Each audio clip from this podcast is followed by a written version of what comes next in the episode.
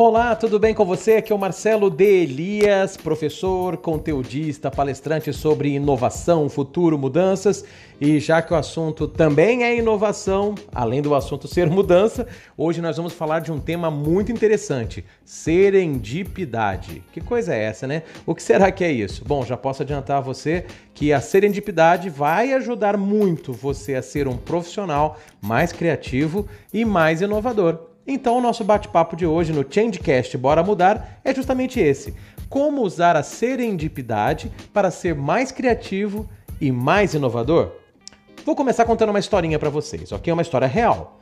É de um cientista.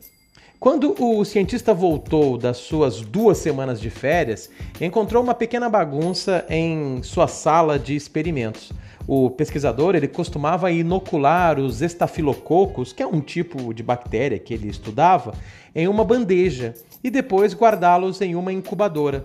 Só que dessa vez, antes de sair de férias, ele esqueceu a placa com os micro-organismos sobre a bancada de trabalho. Isso aconteceu no ano de 1928 e o cenário era o laboratório do Hospital St. Mary, lá em Londres. O cientista que eu estou me referindo se chamava Alexander Fleming. Bom, no andar de embaixo daquele laboratório trabalhava um, perio, um perito em bolores que cultivava um fungo até então desconhecido.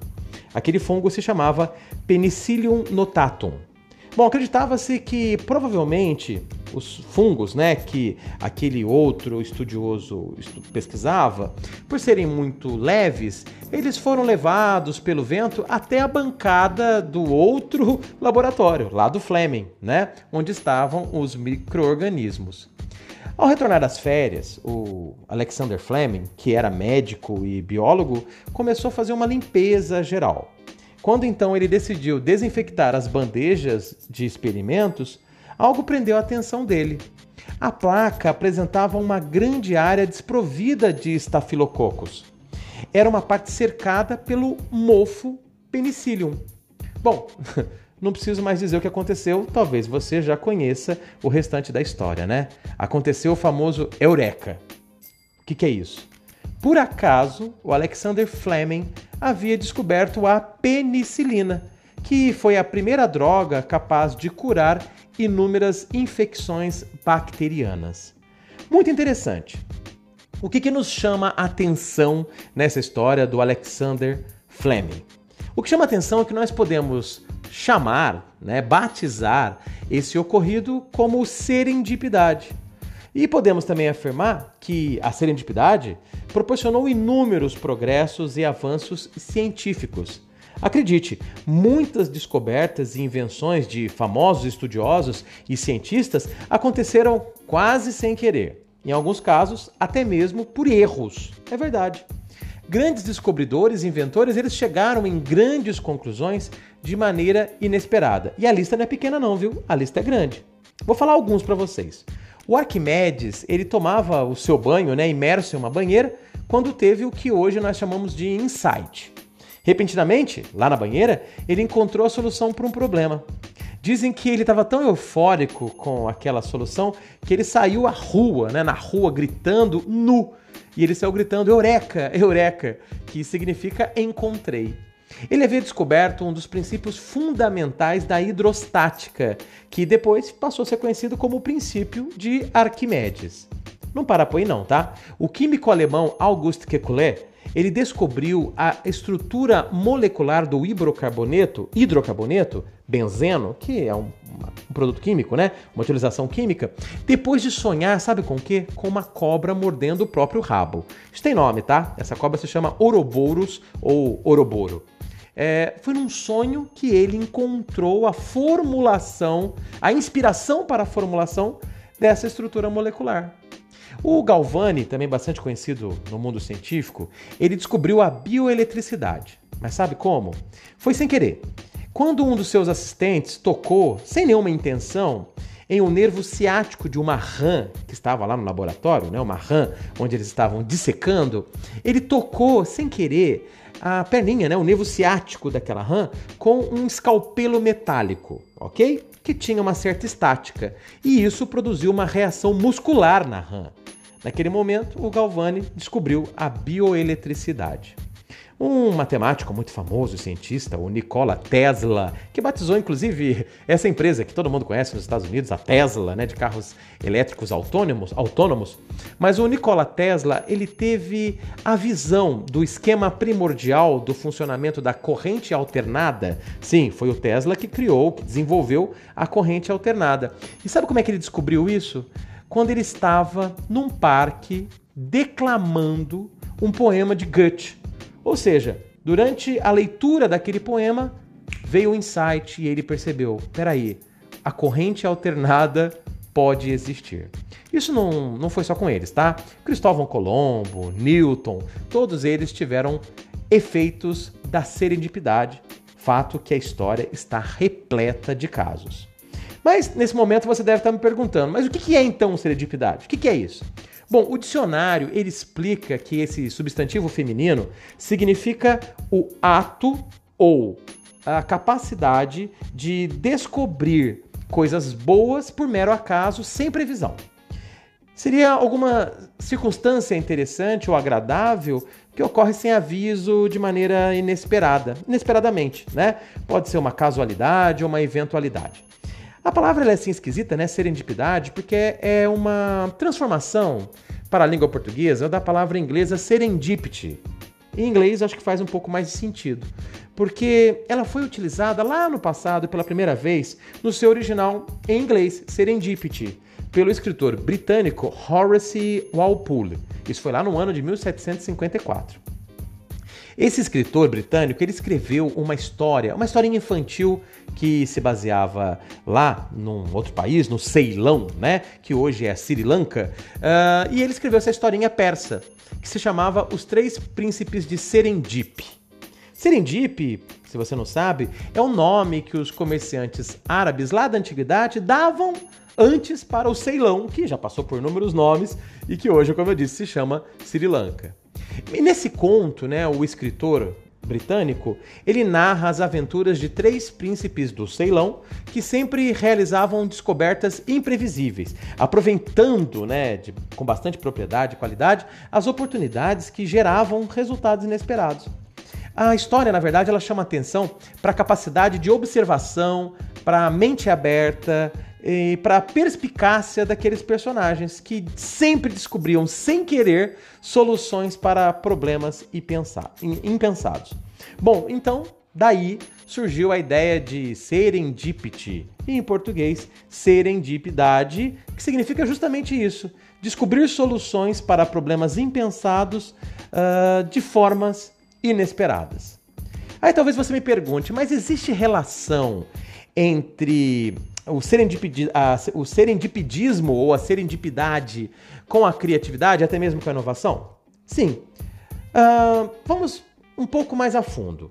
Existe uma relação muito grande da criatividade com o acaso, ok?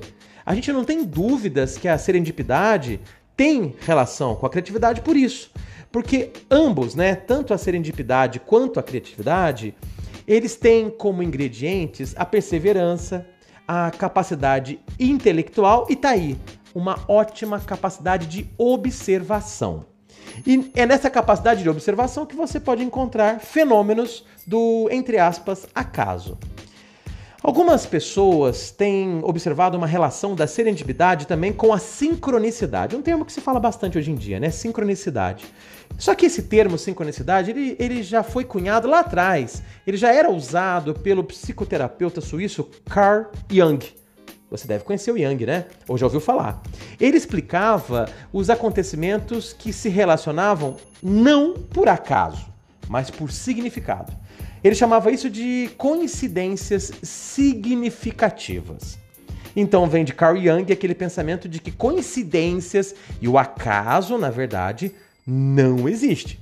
O que acontece é algo que vem por algum significado. Algo que você já estava procurando, algo que você já tinha um olhar diferenciado para aquilo e, de repente, você encontra uma solução. Bom, no livro O Segredo de Luísa, que é um clássico né, sobre empreendedorismo, escrito pelo brasileiro Fernando Dolabella, ele explica algo muito curioso que eu vou ler literalmente para você. Ele diz assim: olha só. Com relação à geração de ideias, deve-se ter clareza de que o pensamento solto e livre de quaisquer limites ou restrições com certeza produzirá mais e, seguindo esse mesmo princípio, ideias mais criativas. A observação do ambiente de maneira ampla, o conhecimento do assunto tratado e a mente aberta para perceber o novo são fatores que contribuem para que um número maior de ideias flua. Por que, que eu estou lendo esse trecho do livro O Segredo de Luísa para você? Para te explicar que, justamente na questão do empreendedorismo e na geração de ideias criativas para empreender, é importante ter essa visão solta de julgamentos, essa, esse pensamento mais amplo que significa nada mais do que ter uma mente aberta para perceber fatores que acontecem no ambiente. Então é por isso né, que muitos cientistas, pesquisadores e escritores, como o próprio Dolabella, afirmam que, além do conhecimento do assunto e da experiência, devemos também manter-nos sensíveis e de olhos abertos para as ocorrências fora do planejado. Pois o acaso ele proporciona a possibilidade de se defrontar com uma situação inusitada e o ganho poderá ser muito valioso. Mas talvez você me pergunte, ok, entendi o que é serendipidade, mas a gente consegue transformar isso é, em insights para inovação? A gente consegue exercitar a serendipidade para ter mais criatividade? Eu vou explicar para você que sim, é possível e vou te dar dicas e atitudes que podem te ajudar. Mas antes, preste atenção nessa mensagem aqui.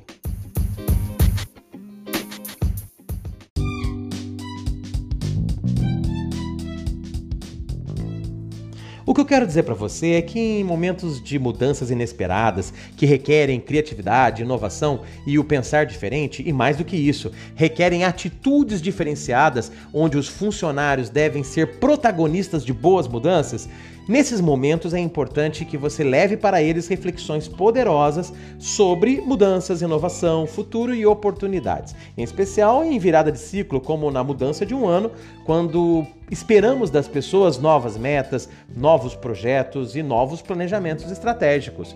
Então, por isso, eu quero me colocar à disposição para a sua empresa, seja através dos meus conteúdos que você encontra nas minhas redes sociais e também no meu site e também no portal da Universidade da Mudança, mas também quero me colocar à disposição através de palestras, mentorias e mini workshops para a sua equipe. Podem ser remotas, né, online ou presenciais, assim que forem possíveis. Então, o que, que você deve fazer? Entre em contato com a gente. Se você quer palestras ou determinadas ações para levar mais reflexões, desenvolvimento, aprendizado e pensamento aberto para o protagonismo para a mudança, então chama a gente www.marcelodeilias.com.br. No meu site você tem mais informações, tem meu portfólio de materiais, palestras, tem textos, artigos, vídeos para você inspirar a sua equipe e também tem uh, caminhos para você chegar até minhas redes sociais. Nas redes sociais você também pode conversar comigo. Inclusive, se você tem alguma dúvida ou quer falar mais sobre esse assunto que estamos falando no Changecast de hoje, entre em contato comigo no meu Instagram, LinkedIn, Facebook e você encontra o acesso para as minhas redes sociais no meu site marcelodeelias.com.br.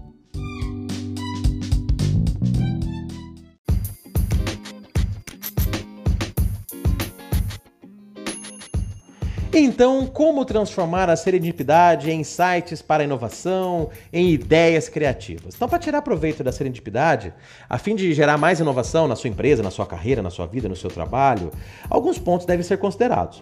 Não basta né, ficar esperando o acaso bater em sua porta ou bater aí na sua mente. Então, como cultivar a serendipidade? Como podemos nos preparar? É possível construir um ambiente que estimule? Então, eu vou te passar aqui algumas ideias que podem te ajudar e vão fazer muito sentido. A primeira delas é o seguinte: tenha proatividade para buscar o desconhecido. É isso, essa é a primeira coisa. Porque é preciso estarmos totalmente abertos para as aventuras e para as surpresas. Acredite, fazer uma viagem para um lugar incomum, ler livros em temas diferentes que você está acostumado, conversar com pessoas fora do seu círculo pessoal, né, de, de conhecidos, pode gerar grandes oportunidades inesperadas. Isso requer, obviamente, uma postura de iniciativa para fazer algo inédito. Então você tem que ser muito proativo. Saia daquele círculo de, do que, ah, já estou acostumado com isso, sempre fiz assim. Então busque algo desconhecido de propósito. Nas suas próximas férias, vá para um lugar incomum. Quando você for ler algum livro, Pega aquele que você nem sabia que existia. E isso também vem nos fortalecer uma segunda dica que eu quero dar para você. Saia da bolha. O que, que significa isso? Bom, a bolha poderia ser um jeito simpático de explicar tudo aquilo que você uh, vai sendo inserido mesmo sem perceber, e que, onde todo mundo pensa do mesmo jeito, fala a mesma coisa, replica e repete os mesmos assuntos. Se você assistiu um documentário do Netflix chamado O Dilema das Redes, ou The Social Dilemma, você vai perceber justamente o que as redes sociais fazem com a gente quando você está acostumado a pesquisar um determinado assunto, os algoritmos vão mostrar sempre aquele mesmo assunto e principalmente com os pontos de vista que a gente sempre valoriza e dá joinha. Então a gente precisa fugir da bolha, principalmente daquela que a internet sempre apresenta para você por causa dos algoritmos, né, que sempre mostram o que você gosta de ver. Então, exponha-se a outras fontes de conhecimento, evite as ideologias únicas, porque essa, esse, essa mentalidade separatista, esse pensamento de ideologia única, ele gera um conjunto de inúmeros vieses inconscientes. Aí você sempre vai enxergar as coisas do mesmo jeito, sempre vai pensar do mesmo jeito. Então pesquise por vídeos no YouTube, nas redes sociais, pesquise postagens de assuntos diferentes da sua área de trabalho. Isso vai fazer com que você encontre situações inesperadas. Por exemplo, quando você for fazer uma busca no Google, tente usar o modo anônimo para que ele mostre coisas que, diferentes do que você está acostumado a pesquisar, ok? Outra coisa, abuse da diversidade, em especial da diversidade cognitiva. O que quer dizer isso? Abrace de verdade, sabe? Abrace genuinamente a diversidade. Busque conviver e trabalhar com pessoas diferentes aí do seu padrão, ok? Tem um filósofo inglês, o John Stuart Mill, e ele afirmava, né, o Mill, no ano, no século XVIII, que o maior grau de desenvolvimento que um homem pode atingir, ele vem da fórmula individualidade mais diversidade. Porque ele falava que individualidade mais diversidade é igual a originalidade. Verdade. O que é ser original? É você ter uma forma de pensar individual, porém buscando diversidade, buscando outras formas de pensar. Então, quanto mais a gente uh, vive, né? quanto mais a gente uh, dá a nós mesmos a oportunidade de vivenciar experiências e situações diferenciadas através de outras pessoas, mais chance dessa diversidade cognitiva gerar em nós inovações impensadas. Então converse outros assuntos com pessoas que você não conhece, é, busque um pensamento que seria antítese ao seu. Isso vai te ajudar muito. Outra dica é seja observador. Você precisa agir como se fosse, na verdade, um cientista, sabe? Um cientista social que está em busca de algo desconhecido. Então, observe ao seu redor, nos lugares onde você estiver, como as pessoas interagem. Se você estiver na fila de um banco, se você estiver na sala de espera de um consultório, fique observando de maneira discreta, claro, como as pessoas interagem e também observe como as coisas funcionam. Observe nos ambientes como as coisas funcionam, uh, por onde entra a luz como que aquele equipamento que está no, tá no cantinho ele se comporta, porque dessa forma você vai tirando conclusões. E assim será possível perceber coisas extraordinárias, acredite, mesmo em situações ordinárias. E o que é criatividade se não isso, né? Em perceber coisas extraordinárias em coisas ordinárias. E isso vai gerar certamente inputs para suas reflexões e para novas ideias. Outra dica essencial, que eu acho que ela é realmente mandatória, é que você tem que ser um estudioso, né? Estude bastante. Ah, por quê? Ah, as descobertas não vieram de maneira inesperada? Presta atenção. Tem um texto da Margot Cardoso, que é uma jornalista brasileira, e ela escreveu um texto para a revista Vida Simples há um tempo atrás. E ela explica algo que eu vou ler para você de maneira literal, porque faz todo sentido. Olha só. Por mais que as narrativas reforcem, nenhuma descoberta científica foi feita por pura sorte, de forma aleatória. Não foi um mecânico que descobriu a penicilina, por exemplo. Todos os acidentes ou acasos felizes na ciência têm um ponto em comum. Cada um foi reconhecido, avaliado e posto em prática à luz da experiência intelectual do descobridor. Olha que interessante que ela está nos falando. O que, que, eu entendi disso? Eu entendi que isso significa que é preciso estudar e conhecer exatamente o que você quer encontrar. Senão corre o risco de você ver algo revelador e aquilo não fazer sentido nenhum para você. Não é à toa, né, que aquele cientista famoso francês, o Louis Pasteur, que criou, sem querer, né, entre aspas, a vacina contra a raiva e também ele criou um método para conservar alimentos, né, que foi batizado de pasteurização por causa dele. O que que o Louis Pasteur costumava dizer? Ele dizia o seguinte: o acaso favorece a mente preparada. Então, se a sua mente estiver preparada, porque você está buscando algo específico, você tem conhecimento prévio, é bem provável de algo fortuito, algo inesperado fazer muito sentido para você descobrir inovações. E a última dica que eu quero dar para você, ela vem do seguinte, ela vem do ócio criativo. O que quer dizer? Significa que você precisa desse tal ócio criativo para gerar a tal eureka. De onde vem o termo ócio criativo? Ele vem de um escritor italiano chamado Domenico de Masi. Ele tem até um livro que chama O Ócio Criativo. O que, ele explica nesse livro? Eu vou ler um trechinho para você. Ele explica assim: olha, não adianta forçar o cérebro para desempenhar uma atividade quando ele já se encontra cansado e saturado. O resultado será medíocre e insuficiente pois o ser humano tende a ser menos criativo e produtivo quando se encontra em momentos de sobrecarga. Então, o que, que o, o Domênico está dizendo para gente? Que em momentos de sobrecarga, quando você está ali tenso, pensando na solução do problema, é como se você estivesse forçando o seu cérebro para encontrar algo inusitado, e ele não vai encontrar. Então, o que, que eu entendo disso? Que nós devemos permitir pausas e tempos livres para que o insight fecunde na sua mente e isso frutifique em formato de uma ideia inovadora. O ócio, ou seja, o tempo livre, né, sem pensar na solução do problema, no meu entendimento, ele é fundamental para a produtividade, mas também para fazer as conexões necessárias entre a observação de um evento inesperado, ou seja, um momento de serendipidade, com uma solução prática de um problema. Então, a minha dica é: reserve sim um tempo para fazer nada pois a maioria dos casos de serendipidade que nós conhecemos, eles ocorreram e vão ocorrer em situações de relaxamento. É preciso que o ambiente comporte um certo grau de liberdade para que isso ocorra, tá bom? Bom, então o que, que eu posso sugerir a vocês? Seguindo essas recomendações, você certamente vai poder ampliar as oportunidades de serendipidade e ser mais criativo e, consequentemente, ser mais inovador. Eu queria encerrar esse nosso podcast com uma frase de um consultor americano que se chama Brian Hindle. Ele escreveu um artigo já faz tempo, foi em 2007, para a revista Newsweek, onde ele falava de criatividade.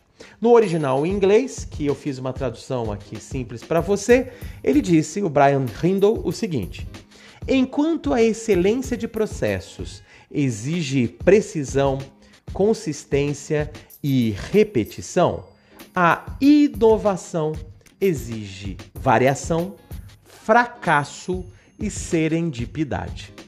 Então, aproveite os momentos de variação, os momentos que fogem do padrão, aproveite até mesmo dos erros e do fracasso para alcançar a serendipidade, porque isso vai te trazer certamente ideias criativas e mais inovação. Foi um prazer estar com você aqui no nosso Changecast de hoje, no nosso Bora Mudar, onde o assunto sempre é mudança, a gente traz reflexões poderosas. A mudança de hoje é sobre criatividade e inovação, ou de uma palavra que seja novidade para muita gente: serendipidade.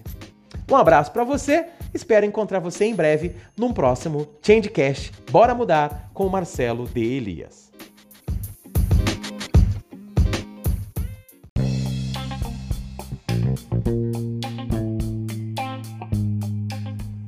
Se a sua empresa ou instituição passa por mudanças, que tal levar para os funcionários, líderes e equipe comercial a mensagem do protagonismo e da inovação? As empresas mudam, o cliente muda, as equipes mudam. Nossas palestras falam de inovação, futuro, vendas, atendimento e liderança, sempre com conteúdos atualizados, transmitidos com leveza e com bom humor. Saiba mais sobre o meu trabalho em www.marcelodelias.com.br. Eu, Marcelo de Elias, sou o palestrante das mudanças e estarei aí para ajudar você.